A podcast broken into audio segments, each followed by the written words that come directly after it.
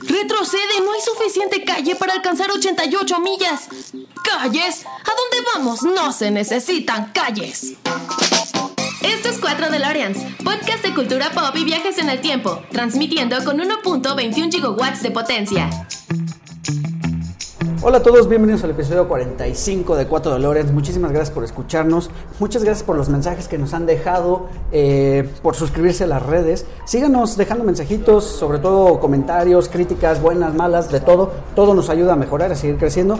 Y pues igual los sigo invitando a que se unan a las redes de 4 DeLoreans, al grupo de Facebook, para seguir ahí cotorreando. Este, ya saben, con los memes que ahorita están eh, muy entretenidos con la Tercera Guerra Mundial, que esperemos que no suceda. Pero eh, bueno, estuvo estuvo bien porque nos opacó el meme de Elsa, que se me hacía bastante tonto. Entonces, qué bueno que, salieron estos otros memes que me dan un poquito más de. me causan un poquito más de gracia. Eh, pues estoy ahora aquí con un invitado, un, este, un podescucha que pues, tuvo a bien escribirnos en las redes sociales de Cuatro DeLoreans y este, le doy la bienvenida. Eduardo, ¿cómo estás? Hola Eric, muchas gracias, gracias por la invitación y sí, ya un fan emocionado por participar. Muy bien, perfecto. Muchísimas, muchísimas gracias por escucharnos y pues gracias por, por este, por animarte a escribirnos para platicar sobre los temas de, cultura pop, ¿no? Que tanto, que tanto nos gustan. Oye, tú me estabas sugiriendo ya este el tema. Me habías comentado que eras muy fan como de las películas de acción. Y eh, y bueno, en particular habíamos tocado ya un par de películas de las que a ti te hubiera gustado hablar, como Matrix o como Duro de Matar, por ejemplo. Y Terminator. Y Terminator, exacto. Sí. Entonces, este. Pero bueno, eh, pues lo platicábamos ahorita un poquito antes de empezar a grabar y pues esto de la cultura pop da para mucho, ¿no? Hay muchísimo material, este, y pues sobre todo que es una época que, ya sabes lo que dicen, ¿no? Que pues eh, para nosotros casi casi todo tiempo pasado fue mejor, ¿no? Y, este, y es por eso que esta nostalgia nos llama y nos gusta platicar de ello, ¿no? De pronto me siento como Gaspar y el abuelo Simpson, este, diciendo somos tan viejos cuando platican de cosas que recuerdan. Pero la verdad es que está muy padre, ¿no? Porque finalmente nos lleva a esas épocas de cuando éramos niños y nos pasábamos horas eh, viendo la televisión. Y precisamente el tema de hoy es, es de eso, precisamente, de de las películas que veíamos en las trilogías del, del Canal 5. Uy, sí, que yo las veía religiosamente todos los sábados. Por supuesto. Junto con los partidos de Cruz Azul. ¿Le vas al Cruz Azul? Sí. Híjole, ya estoy acostumbrado, ya no siento dolor. muy bien, muy bien, qué bueno. Bueno, mira, yo lo voy al Guadalajara, entonces también hemos tenido unos años pal perro últimamente. Sí, la verdad, sí. Entonces, pero bueno, sí, comparto, comparto tu dolor. Espero que pronto pueda ser campeón Cruz Azul. Ojalá, este año es el bueno. al año, ¿Cuándo fue el año pasado? Que jugaron a la final contra el América, ¿no? 2018, diciembre de 2018. ahí tenían todo para ganar. Todo. Ahí sí la dejaron ir. Sí. No metieron ni las manos, o sea, en el de vuelta yo fui al estadio y dije, ¿a qué vine? A gastar todo, mi dinero y mi gasolina. Sí, sí, sí, completamente de acuerdo. Bueno, que ir al estadio ya de por sí es una experiencia, ¿no, padre? Que, sí. si eres fan del deporte, de cualquier tipo de deporte, creo que ir al estadio es una experiencia que vale mucho la pena. Sí, y afortunadamente a mí nunca me han tocado como cosas feas, como peleas y cosas que hay con los aficionados. Entonces sí, me ha tocado siempre muy buenas experiencias. Sí, sí, sí. Excepto esa final. Sí, bueno, pues nunca va a ser agradable ver perder a tu equipo. Pero, por ejemplo, si te gusta ir a los estadios deportivos, no sé si eres muy fan de, si eres fan del béisbol, ¿te gusta el béisbol? Sí, pero recientemente y coincidentemente por Volver al Futuro. Ok. Ya ves cuando los Cubs llegaron en 2015 a la Serie Mundial y estaba lo de la predicción. Claro. Ahí fue la primera vez que yo me senté a ver partidos de béisbol y ahí medio le fui agarrando la onda y no ganaron pero lo volví a ver al año siguiente, que sí ganaron y ya como que de ahí se me quedó y también elegirle a los Cubs. Ok. Tanto porque soy fan de la ciudad de Chicago como de Volver al Futuro. Padrísimo, padrísimo. Y sabes que sí le atinaron, ¿no? A que ganaron los Cubs en número de temporadas, porque en Hubo una que no se jugó. Ajá, 90 y pico hubo una que se jugó por una huelga. Entonces, en realidad, en Volver al Futuro, por número de temporadas, pues le atinaron a que ganaron la sí, Serie Mundial ese año. Hoy qué bueno que seas también fan de Volver al Futuro, como muchos de, nosotros. Y, pero bueno, volviéndolo al béisbol, eh, no sé si has podido ir al Estadio Nuevo de los Diablos aquí en Ciudad de México. Sí, fui hace como seis meses, no más, fui en marzo. Ok, marzo al inicio de la temporada pasada. Y he ido dos veces, uno al viejo y uno al nuevo, pero los dos veces me ha tocado ver perder a los diablos. Exacto, exacto. Pero como sea, eh, si ustedes, este, por escuchas, no, no han ido al estadio de los diablos, están aquí en la Ciudad de México, vayan, es una experiencia también imperdible. Eh, bebes cerveza a cantidades industriales eh, comes cosas muy ricas. Hay de y relativamente barato. Relativamente barato, es correcto. Y, además un ambiente muy familiar, ¿no? Como dices, no te pasan estas cosas que luego sí se llegan a ver en la tele. Sí, pues, bien gachas. De peleas entre aficionados, ¿no? Que nunca va a ser agradable. Pero bueno, vayan ustedes al, al, béisbol cuando, cuando puedan.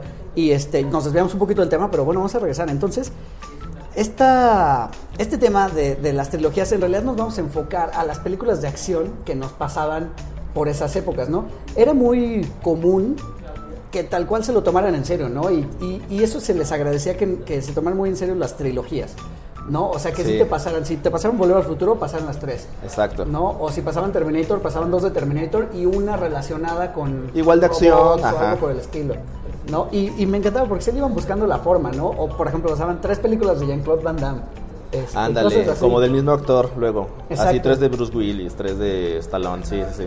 Sí, sí, sí. La verdad es que es una muy buena época para la televisión y para los que no teníamos cable en ese momento, pues también estaba padre, ¿no? Porque era como, pues finalmente uno veía lo que había en la tele porque lo platicamos en el episodio pasado, no es lo que había y es lo que, sí, lo que tenías que ver. Entonces, pues no sé si quién haya sido como el directivo de Televisa o de Canal 5 en ese momento, que, decidió hacer esto de las trilogías. Y lo hizo muy bien, ¿no? Digo, muchas de estas películas las conocimos ahí, ¿no? Porque muchas también son de cuando éramos, se habrán estrenado cuando éramos más niños. Y obvio no las íbamos a ver nunca en el cine. Sí, no, nunca. Por lo duro de matar, pues es del 88. Correcto. Yo todavía no nacía.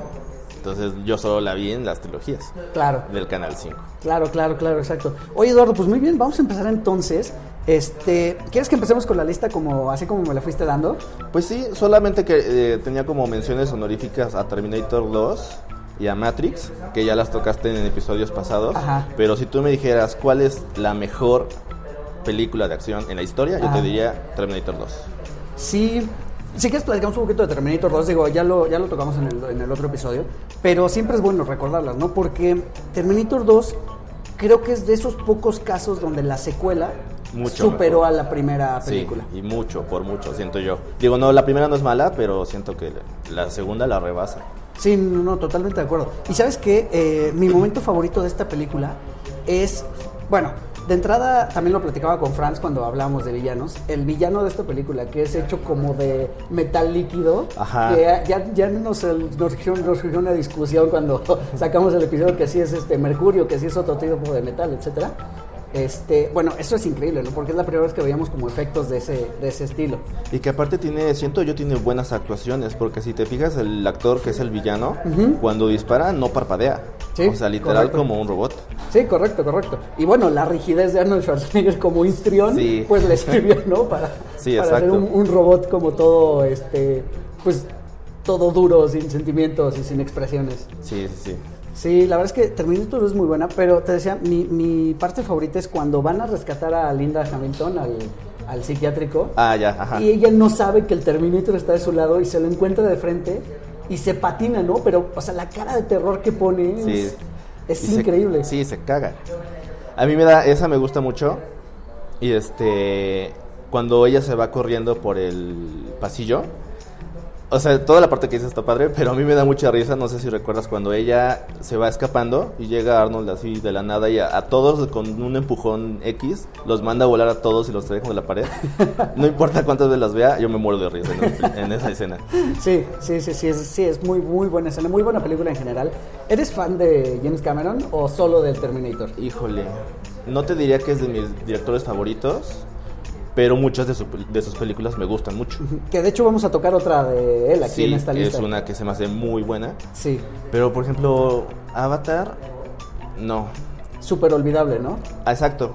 Y es lo que hace poco que con lo de Avengers Endgame todo el mundo decía, por fin ya le rebasaron. Digo, pues sí, qué bueno porque pues, habrá sido la más taquillera, pero yo no te puedo decir ni cómo se llama un actor, ni cómo se llama un personaje, ni de qué trató. Sí, sí, sí, totalmente de acuerdo. No sé si viste, hay por ahí un post de Facebook que está ahorita, eh, que pusieron los como el arte conceptual para la siguiente película de Avatar. Que parecen fondos de Internet Explorer, ajá. Exacto, Sí. sí, sí, y es que sí, o sea...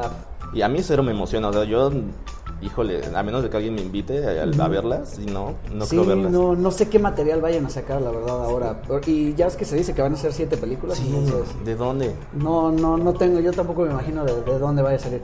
Pero bueno, eh, pues Terminator ahí muy bien con, con este con Schwarzenegger, con Linda Hamilton, con el niño actor que ya tampoco hizo nada después, ¿no? No, yo creo que es de esas veces que no sé si se le sube la fama o qué, pero creo que le tuvo problemas de drogas, ¿no? Sí, algo por ahí, o de alcoholismo, algo Algo tuvo y se desapareció. Desapareció por completo. Y la última no la vi, pero creo que sonaba que iba a reaparecer, no sé si salió. Sí, no, no la he visto, la verdad les voy a fallar, este puedo escuchas no la he visto, estoy esperando a que eh, a que salga en, en un medio alternativo para poderla descargar y, pues ya verla. Que también creo que no le fue del todo bien a esa película.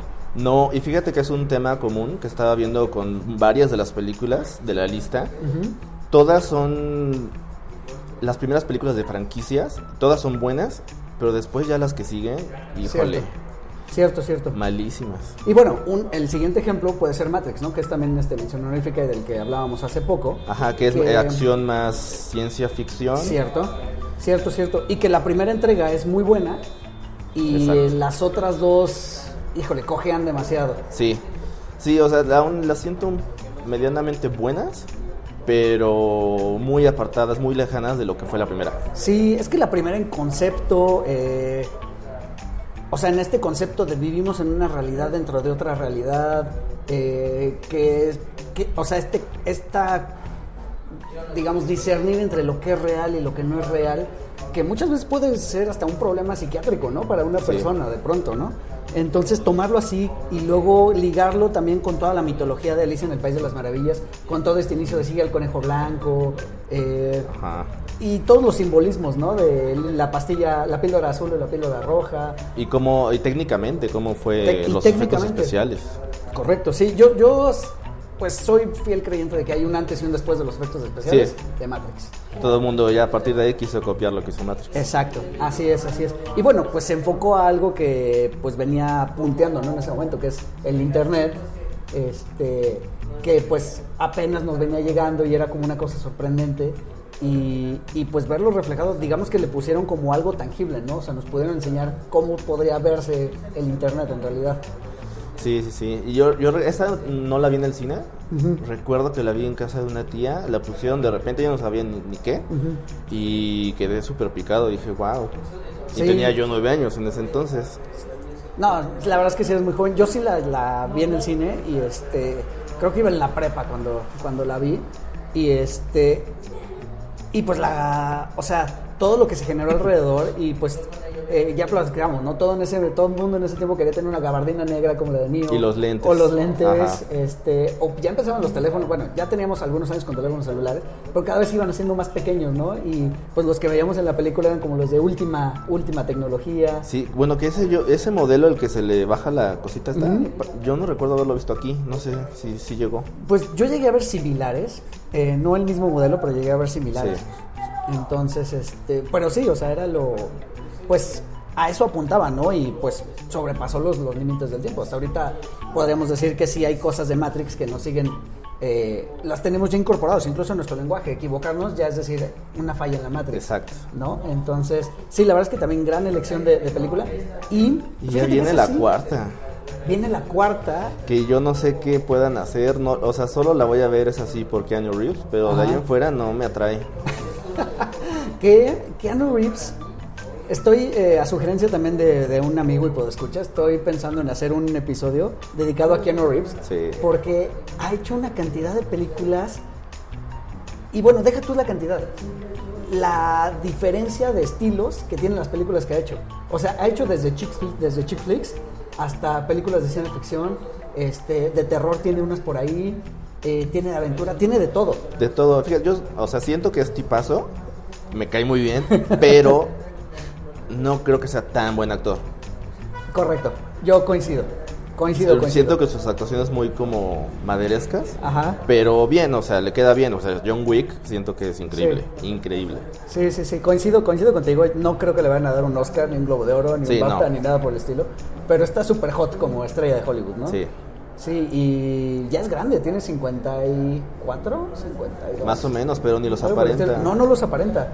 La otra, de, hecho se hizo conversación eh, cuando salieron unas fotos de, pues que salió con su ¿Novia? amiga, Ajá. comillas, compañera de vida. Y pues ella sí se ve, punto que sean de la misma edad, pero ella sí se ve pues bastante más... Creo que es hasta un poquito grande. más joven ella. Ok, Creo, no estoy seguro. Pero sí, o sea, no pensarías que son contemporáneos. sí, correcto, correcto. La verdad es que, híjole, que nos pasen la receta, ¿no? Para, Sí. para los 50 y pico verse de esa manera. Sí, él y Paul Rudd y Tom Cruise, Tom yo no sé qué se hagan. y- Sí, porque incluso Brad Pitt en, la, en las últimas fotos de los Golden Globes ya se ve medio, Ya, ya se ve arrugado. Creo Ajá. que esta Angelina Jolie le robó su juventud. Y, y muchas cosas más, yo creo. sí, seguro, seguro que sí. Oye, bueno, pues vamos a pasar entonces a la, a la lista. Eh, el orden en el que me, me las pasaste, si quieres le entramos. Tengo el quinto elemento como primera. ¿Quieres entrar por ahí? Sí, sí, aquí la tengo, Quinto Elemento, que es una película que me encanta y siento, creo que junto con Leon the Professional, las únicas dos buenas películas de Luc Besson. Siento que nos pudo haber dado muchas más mejores películas, pero recientemente, pues nada. Pues bueno, tiene por ahí la de Juana de Arco. Fíjate que eso no la vi. Es, eh, igual nos la llegaban a pasar en el 5 en algún momento. Igual sí la recuerdo, pero por el puro nombre nunca se me antojó verla. Sí, quizá Juana de Arco no sea uno de los personajes históricos más renombrados. Ajá. Entonces puede que por ahí vaya el asunto. Pero no está mal, o sea, para ese momento, digo, ahorita ya tenemos Game of Thrones, tenemos The Witcher, tenemos El Señor de los Anillos, tenemos tantas cosas medievales. Entonces, para los que a lo mejor fueron eh, fans de lo medieval desde antes, pues creo que es una era una buena buena buen acercamiento hacia ese tipo de Y público. también tiene, salió hace poco una que se llama Valerian y... Valerian el no sé qué de los mil Plan- planetas. Ajá, algo así. Ajá. Esa no se me hizo tan mala, pero bastante quizona. Sí, olvidable también. Ajá. Totalmente Si olvidable. la fui a ver al cine, no Sí. te podría platicar de qué se trata. Lo mejorcito es cara de Levine, Ajá. que se ve muy guapa, pero nada más. Y nada más porque creo que no es buena actriz, la verdad. No, tampoco. Tampoco, no. tampoco. Tiene una serie, cara de Levine, ahorita. Bueno, está en. Es de HBO. Yo creo que- No, es de Amazon Prime. Es la de. Es lo único que ha hecho, ¿no? Sí. Porque creo que salió en esa, en Suicide Squad, y de ahí en fuera ya no ha sonado tanto. Sí, no, no ha sonado tanto. La verdad es que. Sí, es raro, porque sí es muy, muy bonita la, la chica, pero. Sí, no. Definitivamente el talento no se puede suplir con, Sí, con otras cosas. Y también tiene Luke Besson últimamente, sacó una, bueno, no es últimamente, creo que es del 2014 o 2015, que se llama Lucy, con Scarlett Johansson. Es la de. Creo que ocupa el 100% de su cerebro Sí, o algo así. Exacto. Ajá. Ese es el más claro ejemplo. Yo discuto mucho con Miguel. Miguel, un saludo si nos está escuchando. Que cómo una película tan inteligente puede ser al mismo tiempo tan tonta.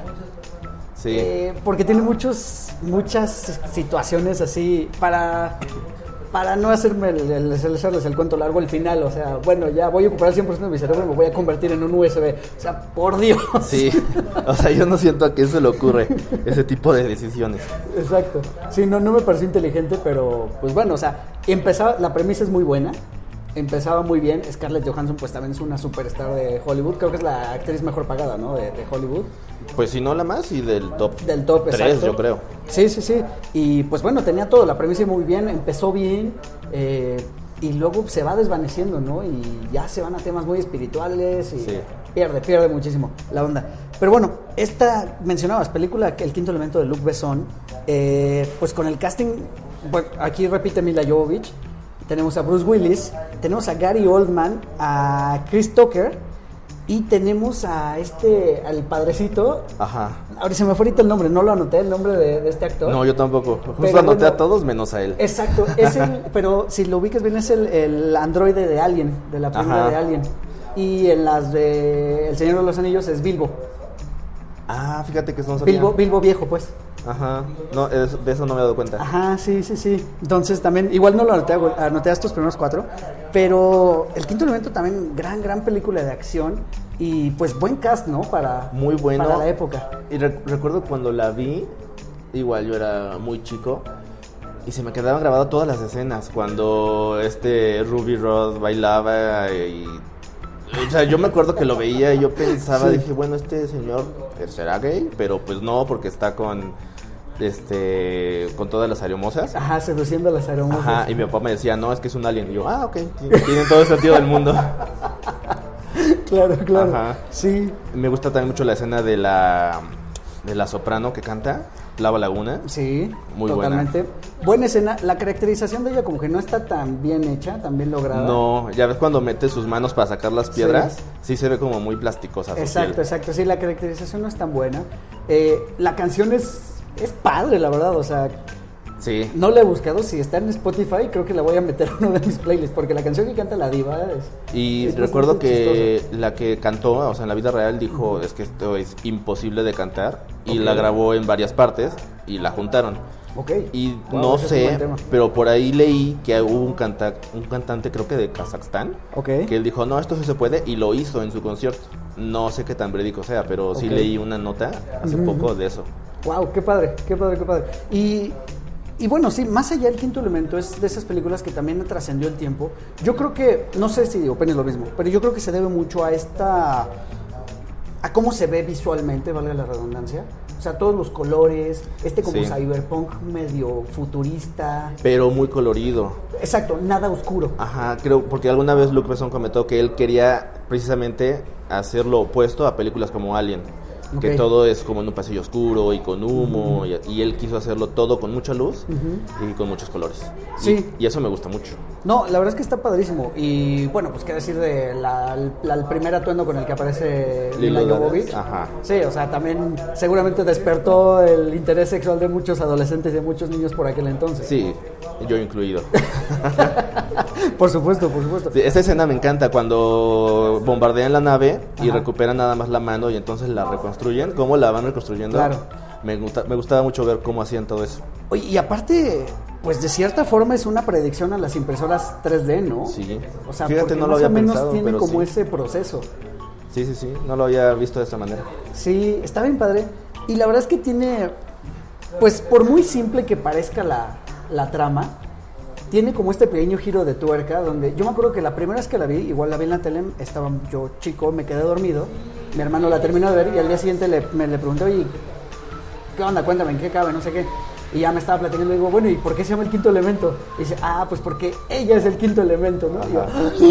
o sea, así fue como como wow, o sea, ese giro de tuerca fue el que también pues me, me voló un poquito la cabeza en ese, en ese entonces. Sí, a mí no sabes cómo me desesperaba la escena en donde justo ella es la que tiene que tomar a los otros cuatro elementos para destruir la bola, esa que viene. El, ¿Cómo se llama? El, maligno. Ajá, el mal o algo así.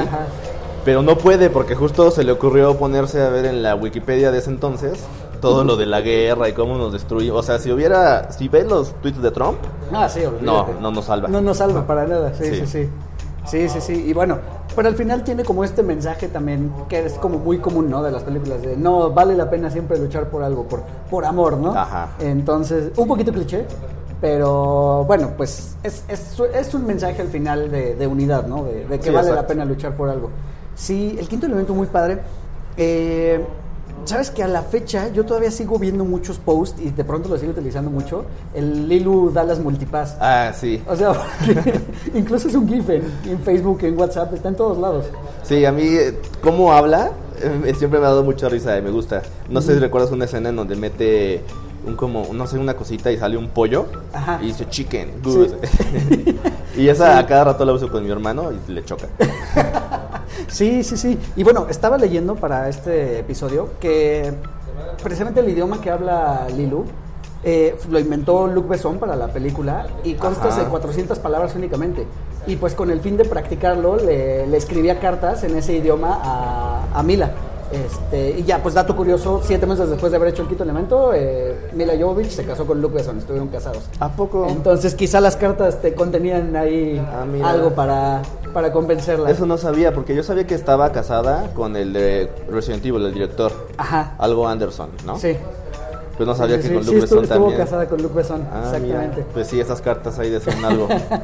sí, oye, pero qué, qué, qué, padre que mencionaste el quinto elemento. Yo creo que después eh, esta película se merece un episodio para sí misma. Sí. Porque hay un detalle muy curioso que yo no me había fijado hasta bastante tiempo después. Y es que Gary Oldman, ¿cómo se llama el de Gary Oldman, el personaje? Algo Sorg Jean-Baptiste Manuel Sor. Sor. Al- ajá, Ajá. Dejémoslo en Sor. Ajá. Y Bruce Willis Nunca se conocen. nunca se conocen. Nunca se ven. Exacto, no tienen ni siquiera contacto. Ni creo que ni de que existen el uno y el otro. Sí, correcto.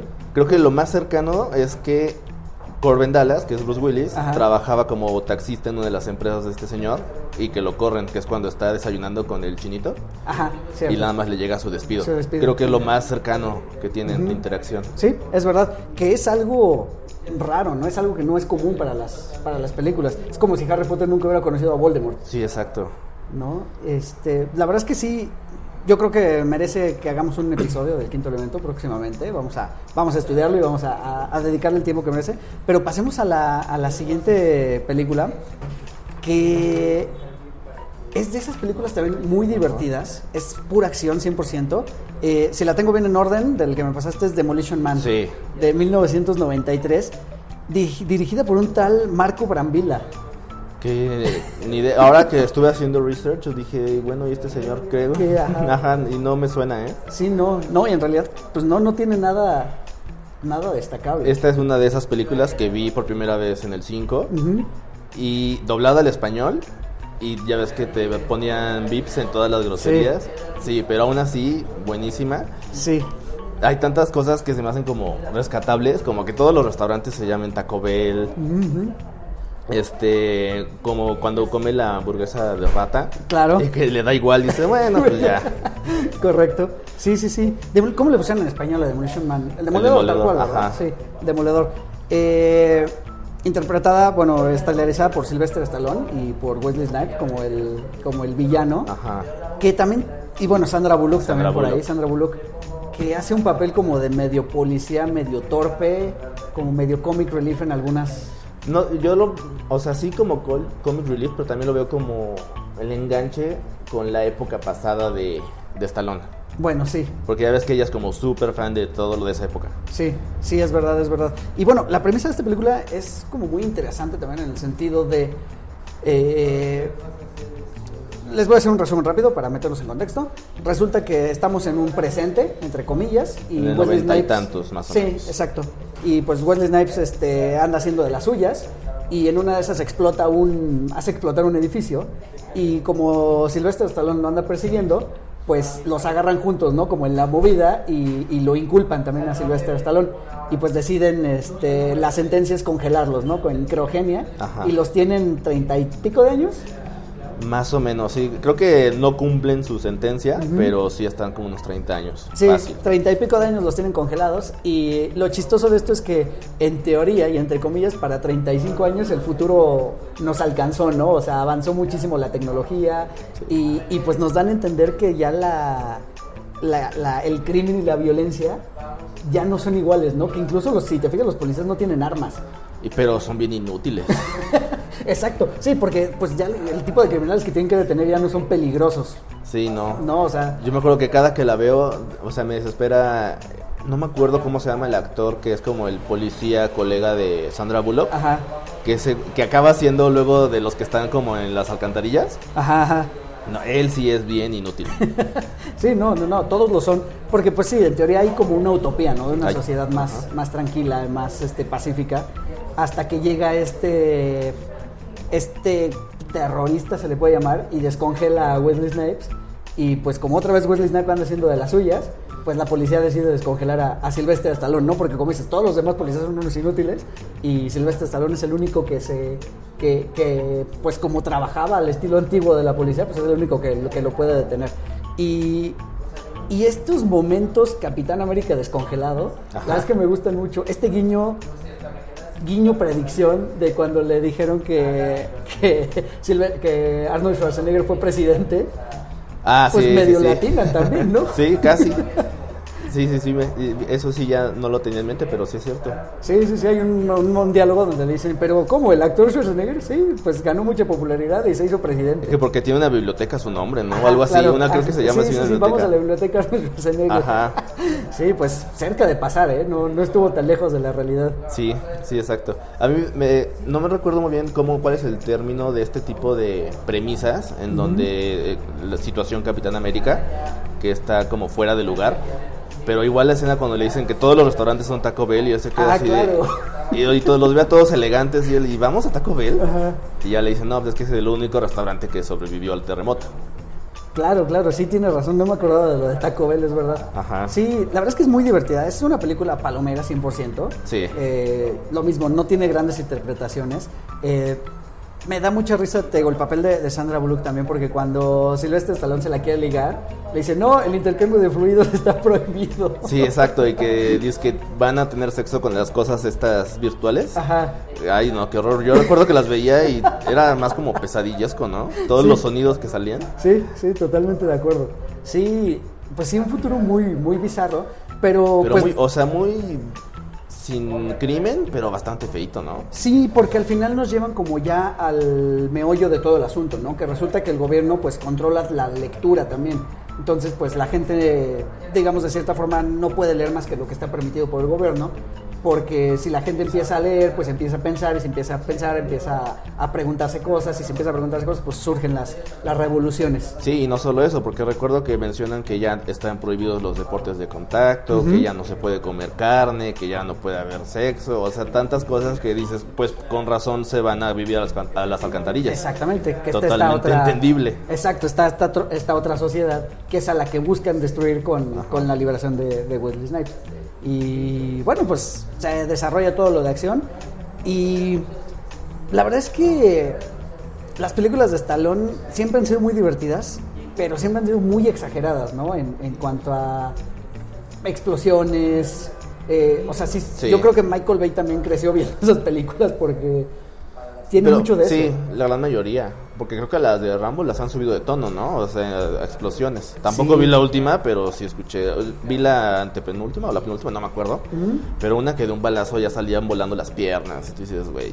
Sí, exacto, exacto, exacto. Sí, creo que ese tipo de violencia y de las explosiones nos sorprendían en los finales de los 80 y de los 90. Sí. O sea, estábamos maravillados. Yo me acuerdo de haber visto, eh, ay, ¿cómo se llama Arnold Schwarzenegger? Que va a rescatar a su hija.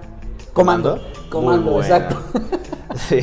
y también tiene de eso, ¿no? O sea, miles de balazos, este, explosiones. Y siento que esa tiene todavía menos historia. La vi hace relativamente poco y es eso, pura balazo y pura explosión. No Sí, hay más. cierto. Y aparte, como recuerdo que de esa conoce a una negrita en, el- en un mall y ella acaba siendo casi casi también una soldado al lado de él. Sí, correcto, correcto, Ajá. sí.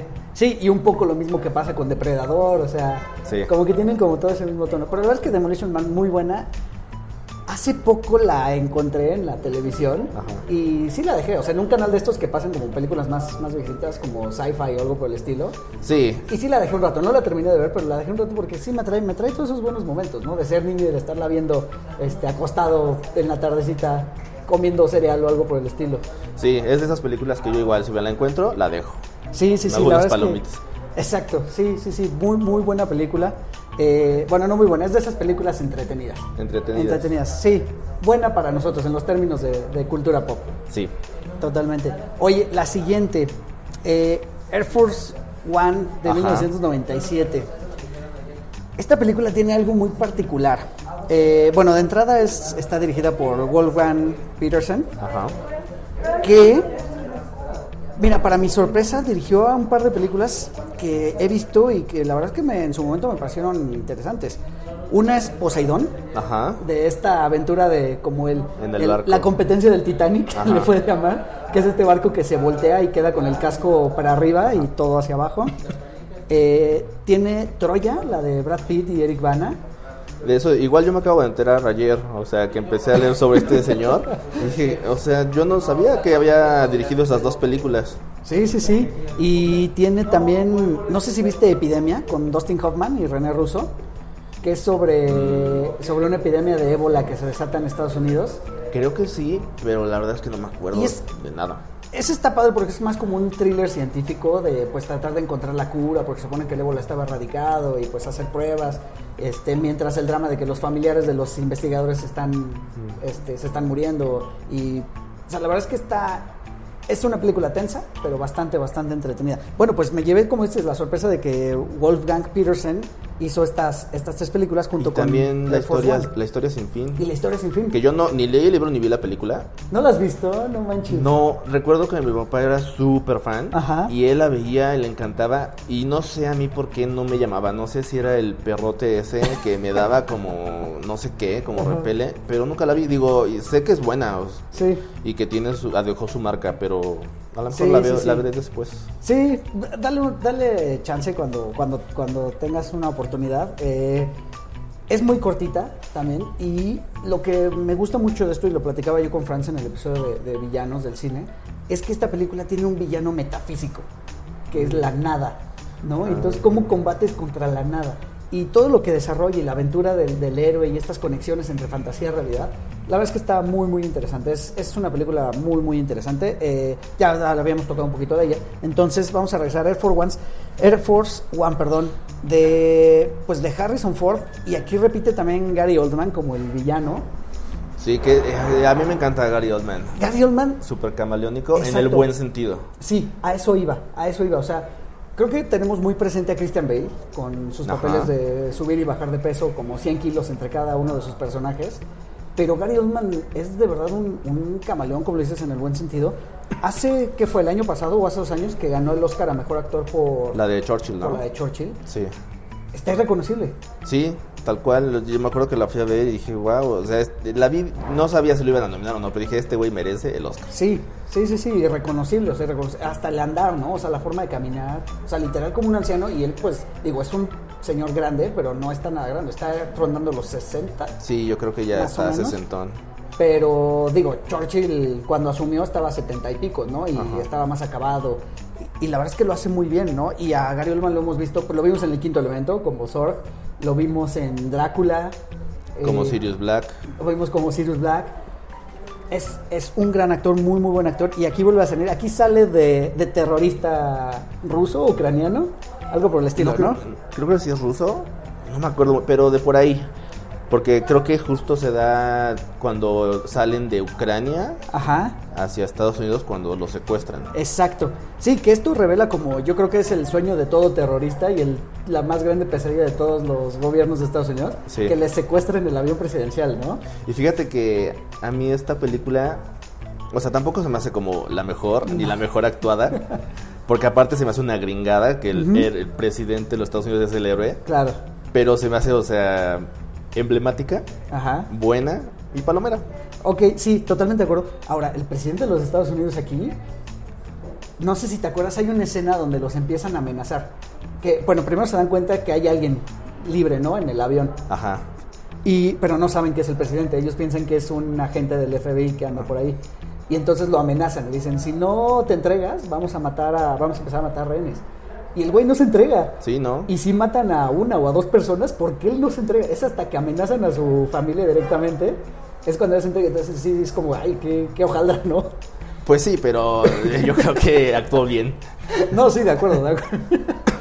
O sea, se acaba la película totalmente, ¿no? Sí, sí, sí. Pero bueno, o sea, no es como el heroísmo que nos presentan del, del que te esperas del presidente de los Estados Unidos, ¿no? Que, que, ah, no, sí, hubiera levantado las manos, se hubiera entregado y ahora has buscado algún otro tipo de rescate heroico, ¿no? Aquí sí, Sí, pues, se queda escondidito. hay una escena en- incluso en que la meten a una como cápsula para que se vaya y él se queda, o sea, él no se va. Sí. Y yo no sabía, ahora leyendo sobre la película, que eso no existe, al menos en, es- en ese, en ese tiempo no existían esas Sí. cápsulas en esos aviones, ni había paracaídas ni rampas en los aviones. Claro. Y es algo que han ido adoptando por esa película. Sí, la verdad es que muy creativa. Muy creativa en eso, muy creativa. No sé si eso sea real, pero tiene un poco de sentido lo de la carga de combustible en el aire. No sé si, no sé si sea físicamente posible, pero Exacto, exacto, exacto. Porque ves que llega este otro avión a Ajá. cargar el combustible. O sea, tendría lógica, porque si hay una situación de emergencia donde el presidente no tiene un lugar seguro donde aterrizar y se te está acabando el combustible, pues tendrías que tener la forma, ¿no? De, de Sí. Como dices, no sé, no sabemos si físicamente, ingeniericamente sea posible hacerlo, ¿no? Pero, pero si lo adaptan como una solución basada en esto, la verdad es que qué, qué visión, ¿no? De- del Sí, director exacto. y del, del escritor de esta, de esta película. ¿Sabes qué me gusta de esta película? Que es, tiene, como todo se desarrolla dentro del avión, es medio claustrofóbica. O sea, todo es Sí. muy contenido. Y fíjate que esto se dio, es como de estas películas que quisieron ser duro de matar. Ujú. Porque se, después de Duro de Matar se vino esta que fue en un avión. Sí. Se vino la de Speed que fue en un camión. Exacto. Entonces, como en estas claustrofóbicas, siento que fue por, por Duro de Matar. Cierto, cierto, cierto es. Eh, pero bueno, incluso Duro de Matar, pues bueno, está como el edificio, ¿no? Ajá. Sube, baja, ve- digo, va como entre tres pisos nada más, lo que vemos. Pero aquí, pues sí, literalmente es nada más entre la cubierta principal y la cubierta de carga y pues los pequeños Y pasillos, que sí ¿no? es gigantesco. Yo me acuerdo que la primera vez que la vi se sienta en su cama a ver el fútbol y dices, ¿neta? ¿En un avión? ¿Se puede? Sí, sí, sí, sí. Digo, uno que viaja en clase turista y Sí, que no. pues casi casi le va, te- el- si te da comezón en el piel de adelante te tiene que rascar porque no hay Sí, forma sí, de que te, te agaches. y que muchas veces no cabes ni de broma en los asientos. Sí, correcto, correcto, pero sí es verdad. Y, y bueno, muchos conocimos, a, digo, a mí no me pasaba ni por la cabeza que existiera un avión con esas capacidades, ¿no? O Sí, sea, que fuera una fortaleza. O sea, lo veías y lo veías en la película y lo creías que era para una película, no en la vida real. No que fuera de la vida real, y sin embargo es algo que, que existe, ¿no? Sí.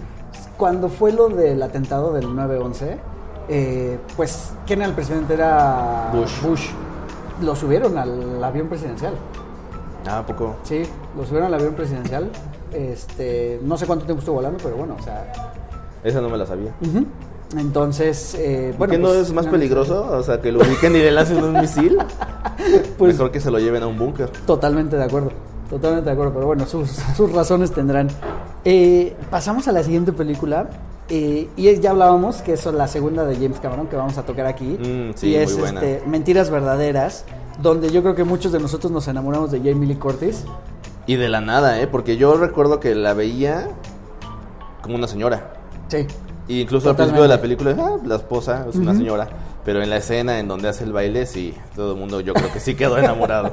Sí, que tiene un dato curioso esta escena del, del striptease, porque si recuerdas la escena hay un momento donde se cae.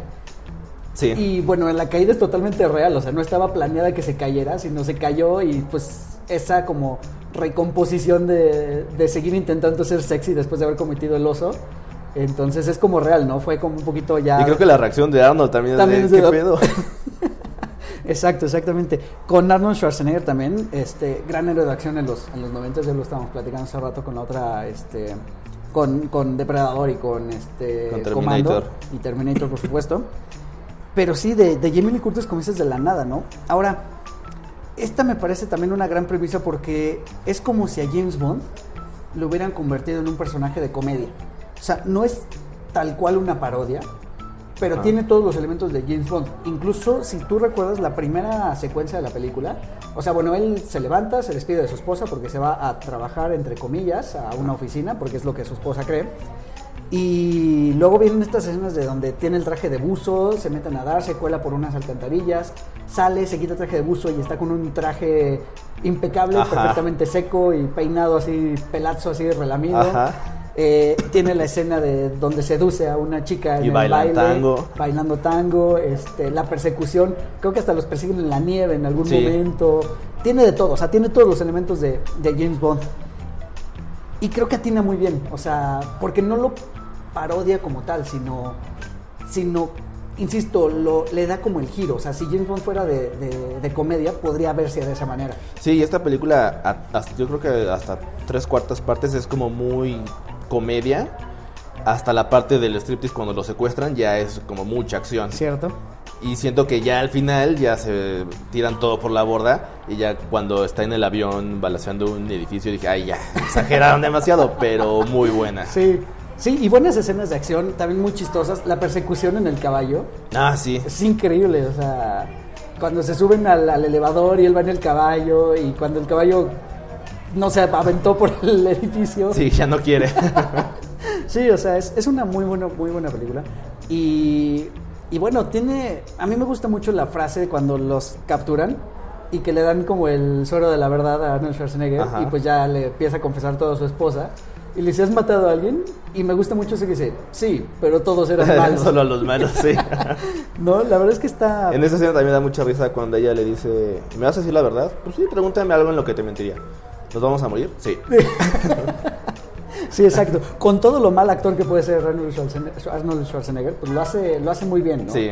Eh, y bueno, como dices, la escena, ya la escena del striptease y todo esto, toda esta yo creo que está muy justificado todo lo de Jamie Lee Curtis, porque pues finalmente se siente como una mujer abandonada, ¿no? O sea, que sí, y lo que ella buscaba era atención y una aventura, que es por, y no una aventura, no una infidelidad, sino una aventura como emoción en su vida. Exacto. Y es por eso que Arnold le busca darle como esta misión de broma, pero que al final fue en realidad. Exacto. Y al final ella acaba también como agente, si recuerdas. Sí, sí. Que, sus códigos eran Boris y Doris. Cierto, tienes, tienes toda la razón, tienes toda la razón. Sí, la verdad es que es... Creo que no hemos vuelto a ver una película igual. O sea, que tenga estos elementos comedia, acción y con los personajes bien desarrollados. Sí, a lo mejor sí ha habido algunas, pero... Quizá no han sido lo memorable sí, exacto. que nos gustaría. Sí, sí, sí, es verdad, me retracto. No me atrevería a decir que no la han hecho. Porque me estoy ahorita tratando de pensar, estoy, ¿has visto las de Kingsman? Sí. Eh, la primera es buenísima y la segunda es una cochinada. Exacto, porque creo que la segunda se fueron más por el ámbito de la comedia simplista. Y de también eh, la típica de secuela de esa dos, más explosiones. Exacto. Sí, vamos a hacerlo más grande, más fuerte, con más explosiones, eh, con más balas, etcétera. Sí, viene la tercera, que va a ser como una precuela.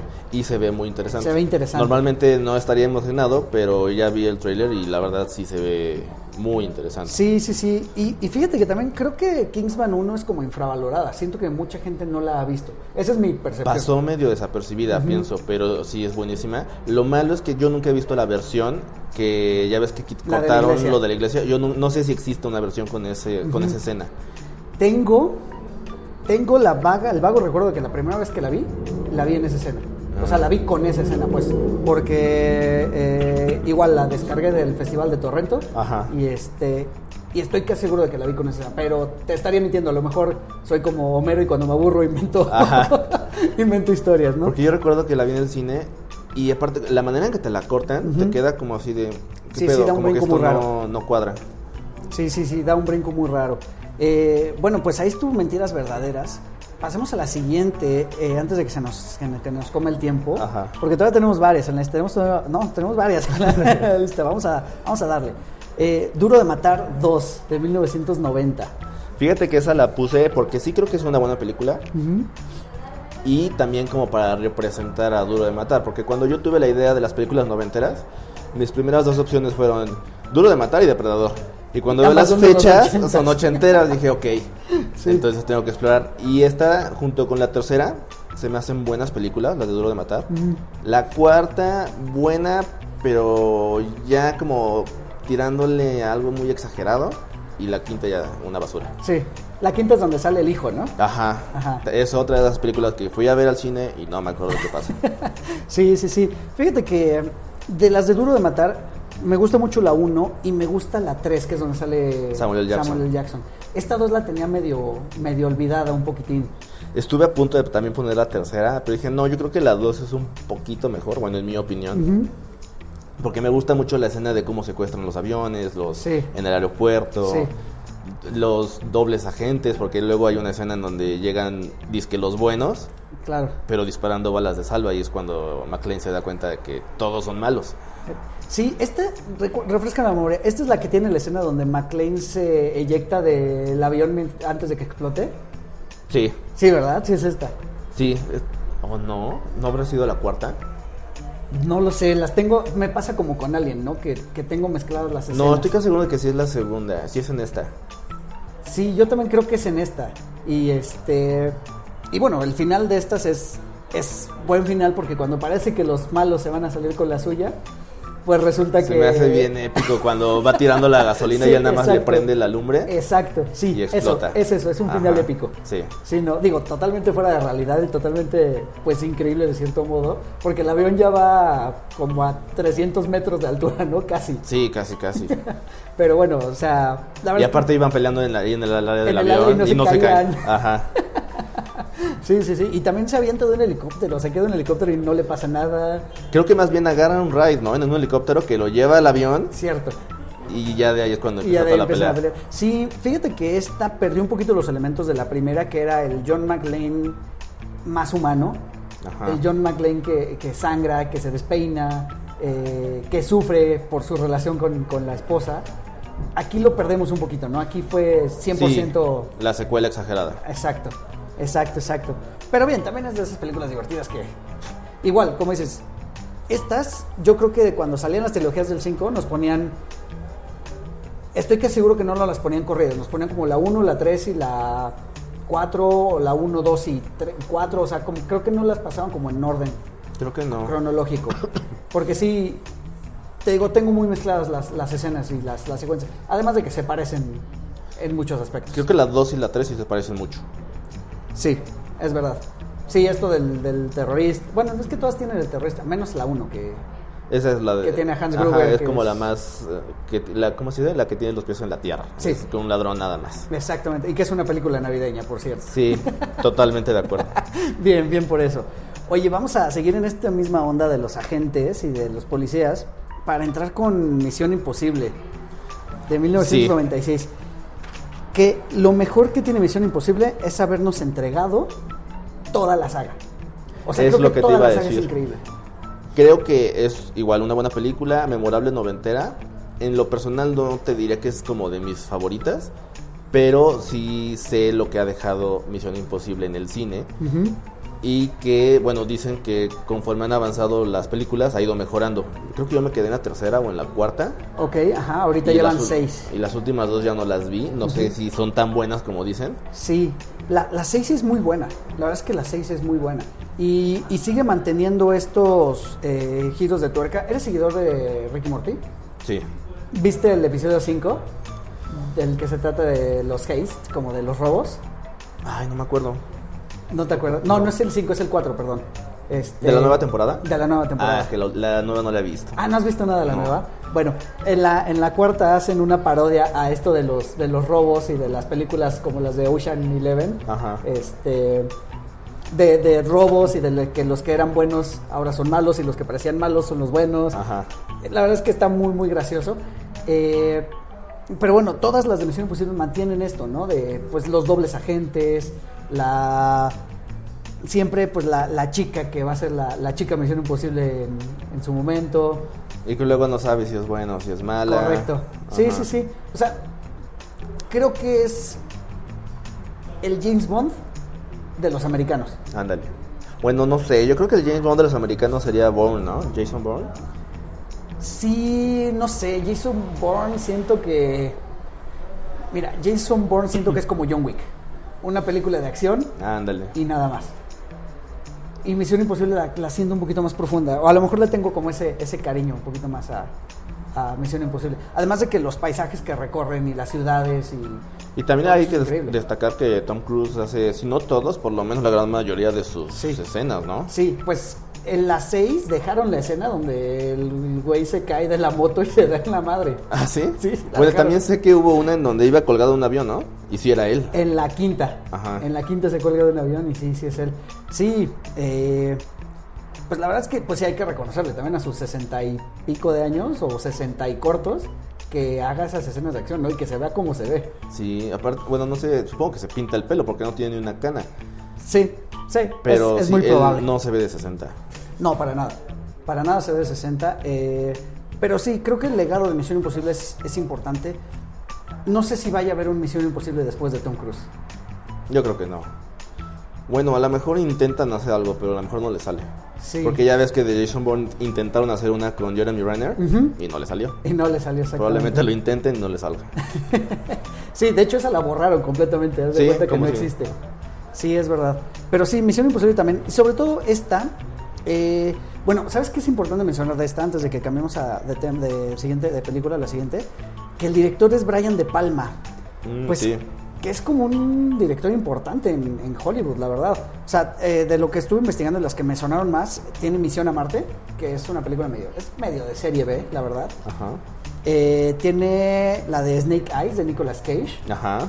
Tiene Carrie, la primera versión del 76. eh, Cara cortada con Al Pacino de 1983.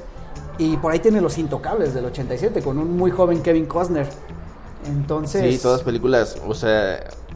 Pero no recuerdo, o sea, ¿fue importante hasta esas fechas? Porque siento que ya no hizo nada reciente, ¿o sí? Pues más bien, creo que después de los noventas. ¿Ya se retiró? se- no sé si se retiró, se. pues sí, a lo mejor se fue a descansar o incluso pues finalmente cambian los tiempos, ¿no? Y cambian las visiones de las productoras y pues como sea siempre hay que darle también oportunidad a los nuevos, pues a los nuevos eh, talentos que vayan surgiendo ahí para, para dirigir. Pero sí, mira, Brian De Palma tiene esa, entre esas, este... Sí, muy buena muy buena, buena filmografía, la verdad.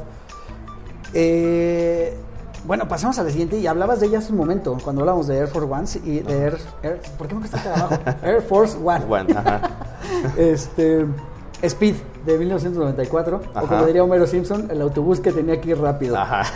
O máxima velocidad, como O máxima le velocidad, aquí. como pusimos aquí. Esa yo la, la fui a ver al cine. ¿La alcanzaste a ver en cine o la viste igual en tele? La vi en tele, igual de esas porque era Keanu Reeves y la de acción que te pasaban en la tele. Pero igual, no sé si la mejor, pero igual muy icónica. Sí, muy icónica. Eh, pues tiene por ahí a este, persona, este personaje que ya es favorito entre nosotros, que es Keanu Reeves. Sí. Tiene a Sandra Dennis, Bullock. Dennis Hopper y Sandra Bullock precisamente también. Que Sandra Bullock igual era como una superestrella, ¿no? En los, en los noventas. 90 principios de los 2000 Sí, sí, sí, sí. Hasta mi simpatía Ajá. todavía, ¿no? Creo que de ahí desapareció y luego hasta Gravity. Y ya no sé. Bueno, hice po- hace poco la de Ocean's 8, ¿no? Ocean's 8, correcto. Sí, o sea, es como el icono, pero es que es raro, porque Sandra Bullock como que nunca ha sido la belleza hollywoodense. No sé si me explico. Ajá. O sea, nunca ha sido la rubia, despampanante. O sea, tiene como otras características. Sí, no sé si sea por eso, pero sí, como que sí de repente empezó a, a desaparecer de las películas. Sí. Bueno, tiene la de Netflix, la de Bird Box. Ah, sí. Que no sí, la sí. vi. Yo tampoco. pero bueno, sale ahí. Como anécdota sale ahí. Sí, sí, recuerdo que cuando salió fue muy sonada y todo el mundo habló de ella y dije, ah, luego la veo y ya ves ese que te- haces tu lista y nada más crece y crece y crece. Sí, cierto, Ahí cierto, está cierto es. Eh, bueno, máxima velocidad. Eh, me parece también una premisa muy sencilla, pero creo que es algo que nos mantiene al, al- pues al filo de la butaca, ¿no? Todo el, todo el tiempo, a la orilla del asiento, porque no recuerdo exactamente bien cuál es el objetivo del, llamémosle terrorista, del, del villano, del antagonista. Creo que nada más quería dinero, ¿no? Supongo que sí, O sea, que le dieran, creo que, no sé, 3 millones de dólares por ahí. sí. Y ya, era lo único que quería, según él. Sí, es como una manera de hacer un secuestro, ¿no? Es un tipo de secuestro. Eh, ahora volvemos a las escenas, este tipo de escenas como la de la del avión presidencial, donde emparejan otro vehículo Ah, cuando lo rescatan, para ¿no? poder Ajá. rescatar a los rehenes. O hacer esto de intervenir el circuito cerrado, porque, lo- porque los está vigilando, ¿no? Por la Ajá. cámara del circuito cerrado del, del autobús. Que para 1990 y... ¿Qué? ¿94? ¿Cuatro? No creo que se pudiera transmitir el circuito cerrado de un autobús a No, una central de creo. ¿no? Digo, todavía te creo más el que emparejen el autobús que eso. Sí, y bueno, ya ves que intervienen como la señal para, para fingir que, que no pasa nada, ¿no? Mientras los van. Sí, creo que después de eso nada más quedan Sandra Bullock y Ken Reeves, Y ¿no? En el camión. Exactamente, así es, así es. Eh, y bueno, pues no hay, no hay creo como que mucho que analizarle a esta cinta, más que pues las escenas, ¿no? De acción y la, la gran destrucción que hacen de coches, puentes, semáforos. O sea, Y creo que al final acaba chocando con el, un avión, ¿no? El camión. con un avión, sí, ¿no? Porque lo llevan al aeropuerto. Ajá, y es como la explosión gigante Exacto. tipo Michael Bay. Exacto, exacto, exacto. Y bueno, pues termina en una relación, supongo en una relación amorosa con y Keanu Reeves. Un poco cliché, pero sí, creo que se eh, acaban con su beso. Sí, sí, sí, sí. Y nos entregaron una película entretenida también. Sí. También gran, gran película. Y bueno, siempre la vamos a recordar por el autobús que tenía que ir muy rápido. Muy rápido. Eh, y bueno, fíjate que a mí me causó curiosidad esta siguiente que vamos a platicar, porque es la única que mencionaste de James Bond, que es eh, GoldenEye de 1995. Sí, también la puse por el legado de James Bond, por lo que representa en el cine y porque siento, bueno, al menos a mí me han tocado dos James Bond, que son Pierce Brosnan y Daniel Craig. Ajá. Amo a Daniel Craig, pero siento que Pierce Brosnan fue mejor James James, Bond. Bond. siento. Claro. Pero claro, le claro. tocaron como las peores películas. Sí. Pues sí, no recuerdo, no, no tengo mucha memoria ahorita de las películas. de- de- nunca he sido tan fan de James Bond en realidad. Mi papá sí es súper fan, desde Roger Moore y Sean Connery, etcétera. De hecho, le hace ruido a Daniel Craig, ¿no? Porque Daniel Craig es como un James Bond menos flemático, menos elegante. Uy, no sé qué va a decir si al final eligen a Idris Elba como nuevo. Creo que Idris Elba estaría bien. Yo estoy muy a favor de que sea Yo Idris creo Elba que el nuevo. Pero ya también estaba grande, ¿no? Para ser James Bond. O sea, porque normalmente James Bond tendría que ser como a un 40 a 50. No es más o menos lo que dura un periodo de, un James Bond. Más, pero él no se ve grande. Creo que puede hacer un Keanu Reeves y verse más joven. Sí, bueno, sí, eso es verdad, eso es verdad.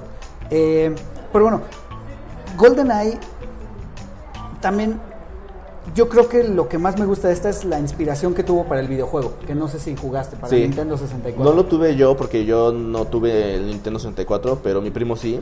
Y lo jugábamos bastante seguido, horas y horas y horas. Claro, y que tenía este elemento de, del sigilo. Ajá. Creo que era lo innovador, ¿no? O sea, de mantener ese como sigilo, que no te descubrieran. Exacto, creo que es algo que nació en la época, porque más o menos por esos años creo que salió Metal Gear, que fue como También. el pionero en los videojuegos de sigilo. Y sí, y ahí va por ahí. Sí, sí, sí, es verdad. Es verdad. Ahora, también esta película la dirige Martin Campbell, que curiosamente ha dirigido malas películas. Sí. La única, bueno, no sé, ¿qué opinión tienes? Dirigió Casino Royale, que es la, la, única, la única segunda película de James Bond que le dieron la oportunidad de dirigir. Ya con, que es la primera de Daniel Craig. Sí, es la primera. Y fíjate, Casino Royale creo que es de las mejores. De las últimas, por ejemplo, Casino Royale y Skyfall se me hacen las que son muy buenas. Ajá. Y las otras dos que son la de Spectre y, Spectre y- Quantum of Solace, Ujú. esas sí se me hacen medio feitas pero- y chafitas, pero el Casino es muy buena. Sí, sí, Casino Royale es buena. Pero de ahí en fuera hizo Linterna Verde con Ryan Reynolds. Pésima. fracaso totote. Eh, la máscara del zorro con Antonio Banderas. Que esa no sé si le fue mal en taquilla, pero es bastante entretenida. Sí. Y Sí, tampoco sé cómo le fue en crítica, pero es buena. Bueno, a mí me gusta. Sí, creo que en Estados Unidos no le fue tan bien porque a lo mejor no ellos no están tan apegados, era más como para, para cultura más fronteriza. Ah. Incluso se, se desarrolla en California, ¿no? En el sur de California, tal cual. Eh, pero sí, comple- o sea, es entretenida, pero también no es una gran película. Creo que no la he vuelto a ver en 15 años. Yo igual, fácil de 15 años que no la veo, pero en su momento sí la llegué a ver varias veces. Sí, bueno, y sobre todo por Catherine Zeta-Jones, que también estaba súper hot en esos, Sí, en esos días. Ella siempre me gustó mucho. ¿Cómo verdad. se llama la película donde sale Catherine Zeta-Jones y Sean Connery y tienen que robar una... La emboscada. Esa. Y Esa la escena de los láser. Ah, sí. Súper memorable. Esa, esa es de esas películas que renté muchas veces cuando todavía existía Blockbuster. Claro, claro, fíjate, claro. Hace poco la subieron a Netflix y he querido verla de nuevo. Ah, ¿de verdad? Sí. Ah, bueno, pues vayan a verla, la verdad. Y vale la pena recordar a Catherine Zeta-Jones de sus, sus mejores años. Sí, ella, ella se me hace muy buena actriz y me cae muy bien. Me gusta ver sus películas. Sí, sí, sí, sí. Y además, pues muy, muy guapo también. Sí. Entonces es el, el atractivo extra. Oye, James Bond, decíamos, es como, decíamos que Misión Imposible es como la cornisa de James Bond. Y a pesar de que las dos van como por la tecnología, innovando como en tecnología, creo que esto que siempre ha hecho James Bond de, pues los elementos en el coche, el reloj, eh, las armas escondidas en el traje, Ajá. o sea, como todo esto clásico, creo que sí es algo que ya está muy arra- arraigado, ¿no? En la cultura pop. Sí, o sea, el cuando creo que es el cuando su coche era el BMW, ¿no? Y era increíble el coche. No, Aston Martin. No, Aston ese creo que es el de Daniel Craig. Y a Ok. Pierce Brosnan le tocaron Le los tocaron los BMW. BMW. Igual el reloj, ¿no? El reloj siempre había sido como Omega y lo cambiaron por patrocinios. Ah, ese no algo sé por el sea. estilo. Ajá. Sí, seguramente alguien nos va a gritar ahorita, ¿cómo no saben qué reloj usa James Bond? No, pues ese Pero sí no bueno. sé. Pero no, yo sí me acuerdo perfecto que era un BMW porque creo que se le bajaban los faros y salían los misiles. Ok, ok, ok, ok, ok. Y sí, me acuerdo que, no sé si era un celular, pero recuerdo que tenía una pantallita y manejaba, Y el, manejaba coche el coche. a control remoto. Puta, sigo esperando esa innovación, por amor de Dios. Sí. O sea, ya, o sea, quiero que vaya a algún lugar y en vez de pedir un Uber, que pueda pedir mi coche, ¿no? Y que venga por mí. Pues ya casi los Teslas se manejan solos, ahí vamos. Sí, esperemos. Esperemos que nos llegue. Y nos nada más que bajen de precio. También. También. También, también. Porque si ahorita son prácticamente inalcanzables. Oye, este, nos está ganando un poquito el tiempo. Todavía tenemos varias más. ¿De cuál quieres hablar? Porque todavía nos quedan, mira, tenemos una, dos, tres, cuatro más ahí este, metidas. Tres, en realidad. Mira, serían. De elegir una, yo te diría la de Starship Troopers. Vale, vamos a darle Porque a se me hace, Starship siento, la más diferente de todas. Sí. ¿Has leído la novela de Starship Troopers? No, pero Tengo entendido que no está tan apegada a la película, ¿o sí? No, o sea, yo la tengo formada también ya en mis, en mis novelas para leer después. eh, pero sí, tienes toda la razón. No, digamos que el término está basada en la novela tal, Ajá. nunca estuvo mejor este, aplicado. Porque Creo que sí, solo agarran nombres, ¿no? De los personajes y hasta ahí. Digo, no sé, a lo mejor alguien dirá si esta es una calca, pero no creo. Sí, yo también lo dudo mucho. eh, pero bueno, tiene, ¿cómo dices? Tiene la ventaja esta película, que es una muy buena película de acción, con elementos futuristas, hiperfuturistas, y que además, pues contó con un elenco medianamente desconocido hasta Sí. ese momento. Eh, Y a la actualidad creo que nadie fue como... salvo, salvo este Neil Patrick Harris. Neil Patrick Harris, que después en How I Met Your Mother. Y bueno, sale también Dean Norris, que sale en Breaking Bad, que es sí. Y más o menos esta, ¿cómo se llama? Dennis, Richards. Richards, ¿no? Ajá. Que era como la calentañoños de ese, de ese Porque ju- no sé si fue justo en GoldenEye, pero también fue Chica Bond. También fue ¿En Chica esa Bond. o en la de Creo que fue en la de... El Mañana Nunca Muere? Ajá, creo que fue en esa. Ajá. Sí, sí, exactamente. Eh, pero bueno, de ahí en fuera el casting, pues era casting de, de, de secundones, ¿no? Así como de estrellas eh, secundarias totalmente. Sí, porque tengo entendido que no le tenían mucha fe por lo que trataba y porque es una sátira y mu- muchas veces la gente lo confundía como una película fascista, pero en realidad era una burla Correcto. a todos esos elementos. Sí, sí, totalmente de acuerdo. Y, y bueno, tiene muchos elementos. Tiene como el elemento también, pues de las películas de guerra, desde el entrenamiento, eh, cómo son reclutados los soldados, eh, sobre todo, pues esta crítica social al, al reclutamiento que los- a los que se están llevando son jóvenes, ¿no? Jóvenes que ni siquiera han terminado la universidad. eh, Sí, exacto, porque es precisamente creo que quitan la democracia y la única manera en que tú puedes hacer algo es sirviendo al ejército.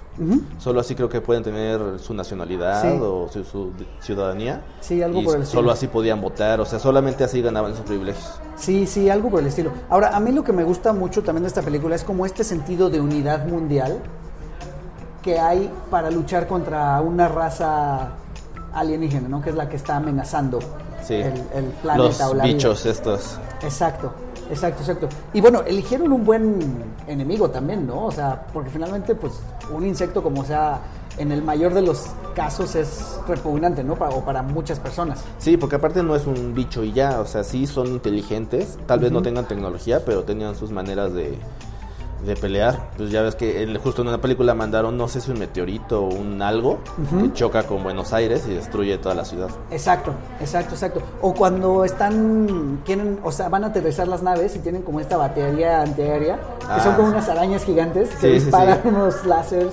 Y también uno, unas como, ay, no, no sé, pero unos bichos gigantes y gordotes que lanzan unas bolas de energía azules Claro, a claro. las claro. naves en el espacio. Sí, es verdad. Sí, tiene muy buenos elementos de ciencia ficción. eh, es una película de guerra hecha y derecha. eh, la verdad es que está muy interesante. Creo que las actuaciones dejan un poquito que desear. Son como medio sosas. Sí, de hecho, creo que en, en su momento tuvo críticas negativas, pero con el tiempo se le ha reconocido la calidad, excepto la actuación. En Sí. la actuación sí creo que, en especial del protagonista, el que es Johnny Rico, Ajá. ah, yo no le creo nada, Sí, no, no se la compras. sí, pero en la película en general creo que es muy buena. Sí, sí, sí. Sí, es muy buena. ¿Sabes qué escena me causa todavía la fecha y la tengo muy, muy, muy eh, grabada? Cuando están en este entrenamiento y que uno de los soldados se quita el casco y en eso Ah. a alguien se le escapa un tiro. Y lo matan. Sí, la verdad es que no sé qué, qué- en el 97, pues sí, todavía era chico, tenía como 13 años. La verdad es que Es que es pues una sí película... me quedó muy, muy grabado eso. A mí también, yo tenía siete años y me acuerdo, yo creo que mi me llevó mi papá al cine, me acuerdo. Y yo creo que él no sabía De qué iba tipo, eh, ajá, de qué iba ni de qué tipo de escenas había, porque tanto la escena del, del balazo en la cabeza, como la escena cuando se bañan desnudos, Ah, claro. creo que fue de las primeras que yo vi desnudos. Desnudos en el cine. Ajá. Sí, sí, sí. Sí, es verdad. Es verdad, es verdad. ¿Sabes qué? No sé si es eh, coincidencia también, pero creo que antes las películas no estaban tan bien reiteadas.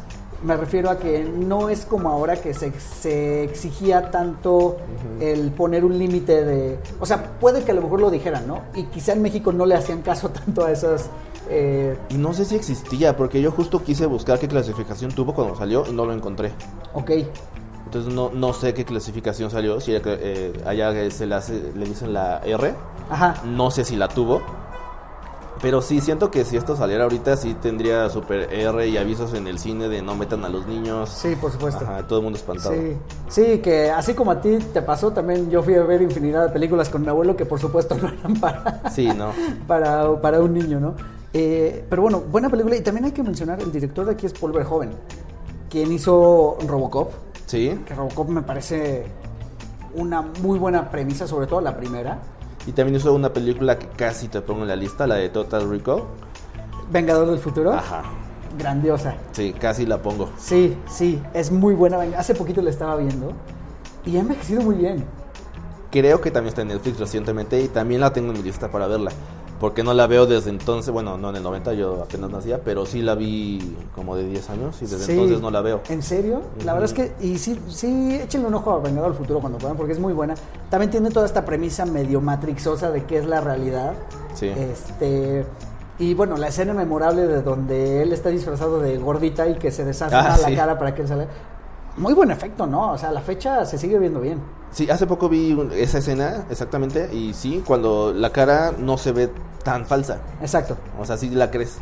Sí, sí, sí, sí se la compras. Y bueno, también tiene Bajos Instintos. Ajá. Y tiene El Hombre Sin Sombra, que creo que no pasó medio de noche, o sea, no le fue tan bien. El hombre sin sombra. ¿Era la de un señor que se hacía invisible? Sí, la de la historia del hombre invisible con Kevin Bacon. Ah, ya sé cuál. Sí, sí lo vi. Sí, que es más un thriller que una película de terror. O sea, fue como que quisieron retomar a los monstruos clásicos y bueno, otra vez, porque Sí. es que esos pobres monstruos creo que sí están malditos. Este, Sí, era- no, no dan una con esos. No dan una con ellos, pobres. Y la verdad es que pues son los monstruos con los que hemos crecido, ¿no? Toda- Hace poco anunciaron, no me acuerdo qué director le querían dar todo este como universo de monstruos. No sé si tú escuchaste. Mm, cuando sacaron la de la momia. Después de eso, creo que como no fue un éxito, le dijeron a este güey, tú vas a poder armar tu, tu universo. Y yo dije, ¿por qué a él y no a Guillermo del Toro? Siento que si se lo dieran a del Toro, Claro. funcionaría mejor. Claro, es verdad. Pero no me acuerdo a quién se lo dieron. Yo tampoco, sí, sí recuerdo esto que mencionas en la nota, pero no, no me acuerdo bien. Pues bueno, ojalá que lo retomen en algún momento. Sobre todo, yo soy súper fan de los hombres lobo y me encantaría ver una película de hombres lobo más, pues más reciente, ¿no? Porque la, la que hicieron, entre comillas, recientemente con este Benicio del Toro, Muy mala. mala.